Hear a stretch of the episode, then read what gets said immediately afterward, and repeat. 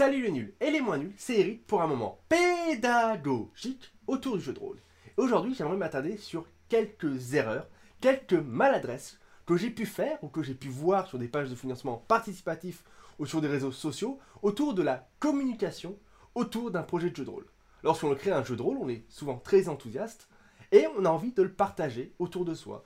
Que ce soit dans les réseaux sociaux, que ce soit en convention, en club, les amis, la famille, bref, on a envie d'en parler et de ma modeste expérience d'auteur de jeux de rôle euh, du dimanche, hein, j'ai pas écrit beaucoup de jeux, et puis je le fais sur mon temps libre, de mon expérience de joueur aussi, parce qu'il m'arrive de jouer énormément à du jeu de rôle, ou de meneur, puisque j'en fais aussi jouer beaucoup. Bref, de ma modeste expérience, j'ai remarqué quelques maladresses ou erreurs qui, moi, ne vont pas m'aider, ne vont pas me donner envie à moi de m'intéresser à vos projets. Du coup, j'espère en vous parlant de ces quelques erreurs, de ces quelques maladresses, vous inviter à ne pas les commettre dans le futur. Première erreur, spammer. Spammer, c'est harceler les gens. Leur parler de votre jeu de rôle encore et encore et encore et encore. C'est par exemple partager le même lien avec le même texte descriptif sur 10, 15, 20 groupes euh, Facebook différents, sur tous les Discord que vous connaissez. Bref, je sais que c'est tentant de parler de son jeu à tout le monde parce qu'on le trouve génial, parce qu'on s'amuse avec, parce qu'on aimerait que les autres gens s'amusent aussi avec, mais au bout d'un moment, trop c'est trop. Même le meilleur jeu du monde, même le meilleur film du monde, si je l'entends tout le temps euh, à la radio, à la télé, au bout d'un moment, ça va fatiguer mon cerveau et inconsciemment ou pas, va y avoir un effet repoussoir. Donc euh, moi je dirais qu'il vaut mieux être modéré lorsqu'on parle de son jeu. Par exemple, pour les groupes Facebook, je sais que je gère trois groupes Facebook, je suis inscrit à plein d'autres groupes Facebook. Ce que je vais faire, c'est que soit je vais parler de mon jeu que dans un groupe Facebook, par exemple celui que je gère parce que c'est chez moi et que je sais que je ne vais pas gêner les modérations parce que c'est moi la modération ainsi que des camarades qui ont bien voulu me rejoindre sur cette tâche-là. Soit je vais différer dans le temps. Je vais d'abord partager sur euh, un premier groupe, puis le lendemain ou le surlendemain sur un deuxième groupe pour essayer de ne pas surcharger les gens. Ce que j'aime faire aussi, c'est euh, changer légèrement le texte de description. Lorsque je partage une de mes vidéos YouTube, par exemple, sur différents groupes Facebook, je ne vais pas poser la même question. Je vais essayer de poser une question autour de la vidéo pour lancer de la discussion, de l'échange, et ça sera pas la même. Sur participant au jeu de rôle, ce sera telle question, sur auteur de jeu de rôle, ce sera plus les créations. Bref, lorsque vous parlez de votre jeu, essayez de ne pas spammer. Pareil, les newsletters, les envois de mails à tous vos contacts, essayez d'être un minimum raisonnable parce que c'est quelque chose qui va énerver. Et c'est quelque chose qui risque de vous mettre à dos une partie de votre futur public, tout simplement. 2. Tomber dans les lieux communs. Ce que j'appelle les lieux communs, ce sont des petites phrases marketing, entre guillemets, toutes faites, souvent dénuées de sens, mais que l'on voit quasiment partout, tout le temps, et à force de trop les voir, elles perdent de leur sens. Déjà qu'elles n'en avaient pas toujours forcément beaucoup avant, elles vont encore plus perdre du sens. Pour vous donner un exemple de ce que je veux parler, ce sont des phrases comme La seule limite est votre imagination. Grâce à mon jeu, vous pouvez tout faire. Bah, c'est un peu le principe du jeu de rôle, non? J'ai envie de dire, euh, oui, on peut tout faire avec n'importe quel jeu. On peut faire, euh, on peut jouer dans un cadre de jeu contemporain, euh, parler de meurtre, d'adultère et de romance dans un quartier latino des États-Unis. Mais vaut mieux quand même le faire avec Passion de las Pasiones qu'avec Donjons et Dragons 5ème édition, non? Enfin, je sais pas, moi, c'est quelque chose que, que j'ai toujours trouvé bizarre comme argument, comme manière de présenter son jeu. C'est voilà, ce sont des phrases qui, pour moi ne veulent pas forcément dire grand chose. Pareil, un autre lieu commun, quelque chose qu'on trouve souvent, c'est mon système de jeu est simple, mais pas simpliste. Déjà, qu'est-ce que ça veut dire un système de jeu simple? Est-ce que c'est parce qu'on lance peu de dés? Est-ce que c'est parce que les règles sont faciles à assimiler? Est-ce que c'est parce qu'elles tiennent sur peu de pages? Et pareil, qu'est-ce que c'est qu'un système simpliste?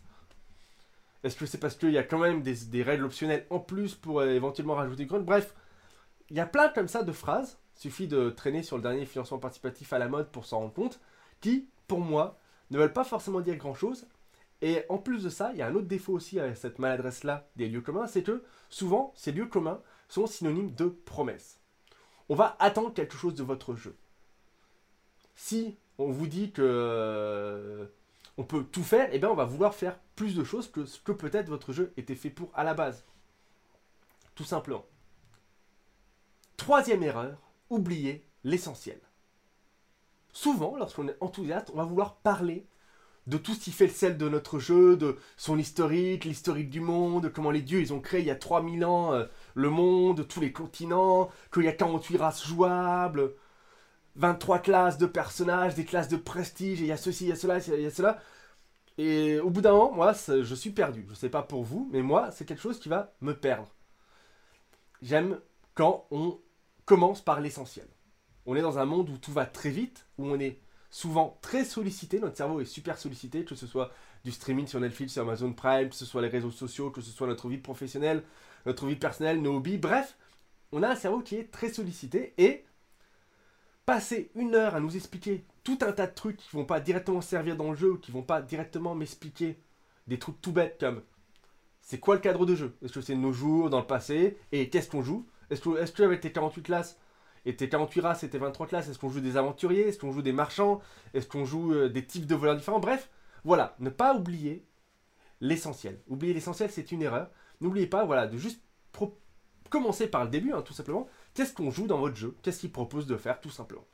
Quatrième erreur, ne pas parler de ce qui fait la spécificité de votre jeu. L'essentiel, c'est bien, ça permet d'expliquer rapidement comment votre jeu fonctionne, qu'est-ce qu'on y joue, mais c'est votre jeu, c'est vous qui l'avez créé.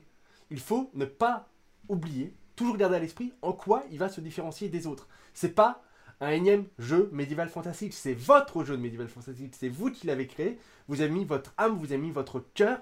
Pourquoi est-ce que votre jeu de médiéval fantastique n'est pas comme les autres jeux médiéval fantastique Pourquoi est-ce que votre jeu de super-héros n'est pas encore un énième jeu de super-héros? Bref, ne pas oublier de préciser en quoi votre jeu se différencie de la concurrence, tout simplement.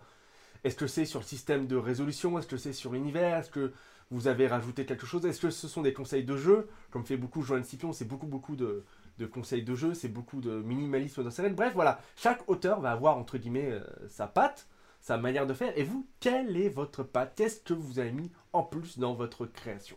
Cinquième erreur, ne rien montrer.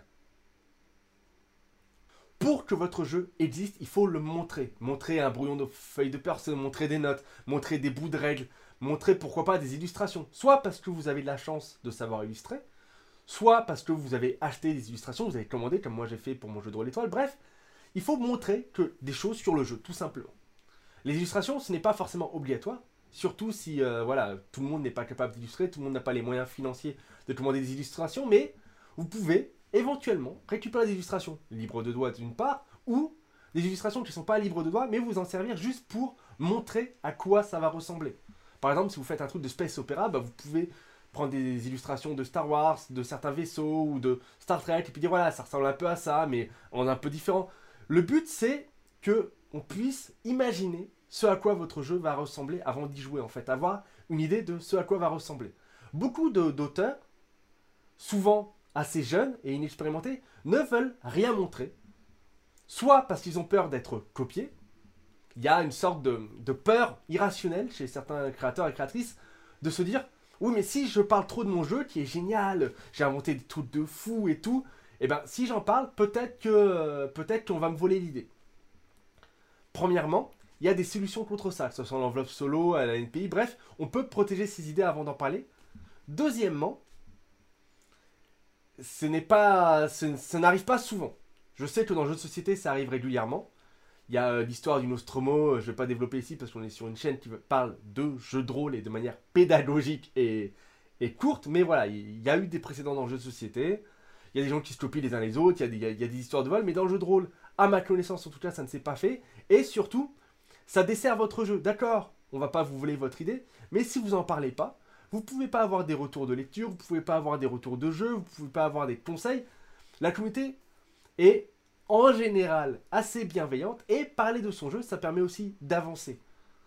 Si je n'avais pas partagé mes différents jeux, j'aurais pas pu faire de playtest, j'aurais pas pu avoir des conseils sur les règles, sur l'univers, bref, plein de choses vont avancer sur votre projet à partir du moment où vous le montrez, où vous en parlez et où vous montrez des choses concrètes.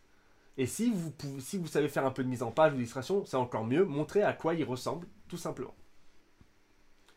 Si vous voulez approfondir, dans Mener des parties de jeux de rôle, Thomas Robert a fait un excellent article qui s'appelle Enseigner un jeu, qui va vous présenter des pistes, des euh, manières de faire, des procédures pour transmettre un jeu que vous voulez faire découvrir à autrui.